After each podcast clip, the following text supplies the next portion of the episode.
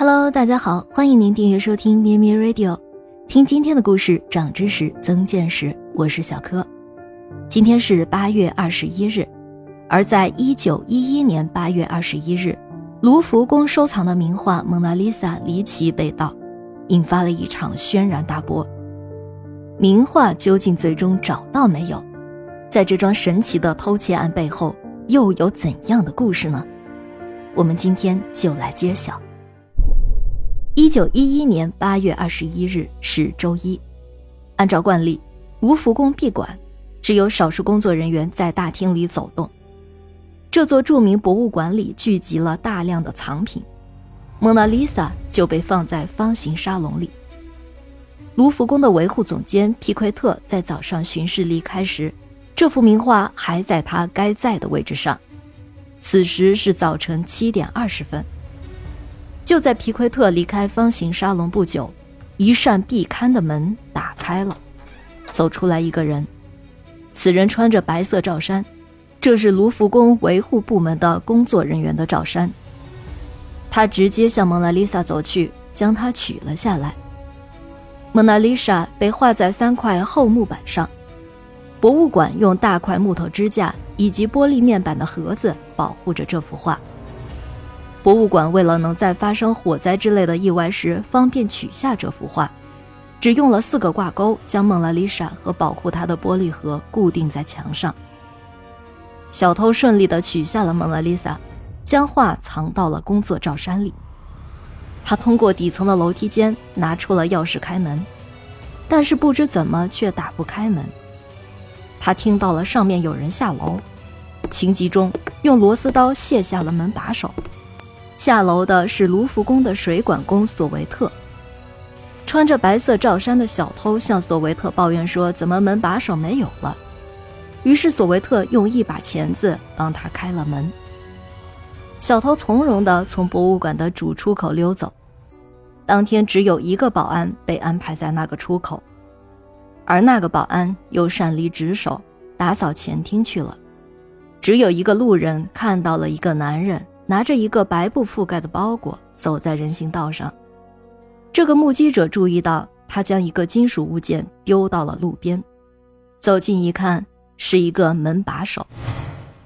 原来小偷在前一天便躲在了壁龛里，为了这一天他筹划了很久。当天八点三十五分，维护总监皮奎特经过方形大厅时，发现蒙娜丽莎不在墙上，他对助手说。上头把它挪走了，大概他们觉得我们会偷走它。直到周二开馆时，人们才发现，蒙娜丽莎真的丢了。蒙娜丽莎这幅画失踪了两年之后，意大利收藏家阿尔弗雷多·格里在佛罗伦萨收到了一封信，发信人自称叫雷昂纳多，他说蒙娜丽莎在他的手上。这位雷昂纳多自称是一个意大利的爱国分子。被一种强烈的归还国宝的热情驱使，下定决心至少要偷回一幅被拿破仑掠走的国宝。格里拿着信去找了佛罗伦萨一家美术馆的总监乔瓦里波奇，波奇表示愿意帮他来做鉴定。不久，雷昂纳多出现在格里的画廊，经过一系列的鉴定，格里和波奇最后得出结论：这正是卢浮宫失窃的名画。但就在莱昂纳多回到旅馆不久，两个警察就逮捕了他。原来那两位正直的名流在他离开不久便报了警。意大利议会在经过一番激烈的讨论之后，将蒙娜丽莎归还给了法国。一九一四年一月四日，蒙娜丽莎又回到了她原先在卢浮宫的位置，而那个叫莱昂纳多的爱国的小偷，原名叫做文森佐·佩鲁贾。是移民法国的意大利人，在一九一零年到一九一一年间，他作为粉刷匠曾在卢浮宫工作，最后他被判了一年零十五天的监禁。在这桩失窃案的背后，没想到还藏有一个诈骗案件。一九一四年一月，也就在对莱昂纳多开审讯开始前的几个月。美国记者卡尔·德克尔在北非卡萨布兰卡的酒吧认识了一个名叫瓦尔菲尔诺的人。早在1910年，瓦尔菲尔诺就已经在策划卖蒙娜丽莎的赝品了。但是要让他的客户确信自己拿到的是卢浮宫的失窃真品，必须要把真的蒙娜丽莎从卢浮宫偷走才行。于是他招募了莱昂纳多，并且派了两个帮手一同作案。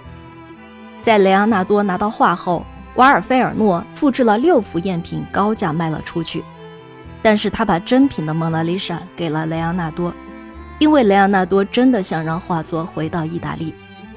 没想到雷昂纳多被捕，这件诈骗案也就浮出了水面。到今天，意大利仍然有人把这位爱国小偷视为民族英雄。但是天网恢恢，总有真相大白的一天。感谢您收听今天的故事，我们下期节目再见。咩咩 Radio 陪伴每一个今天。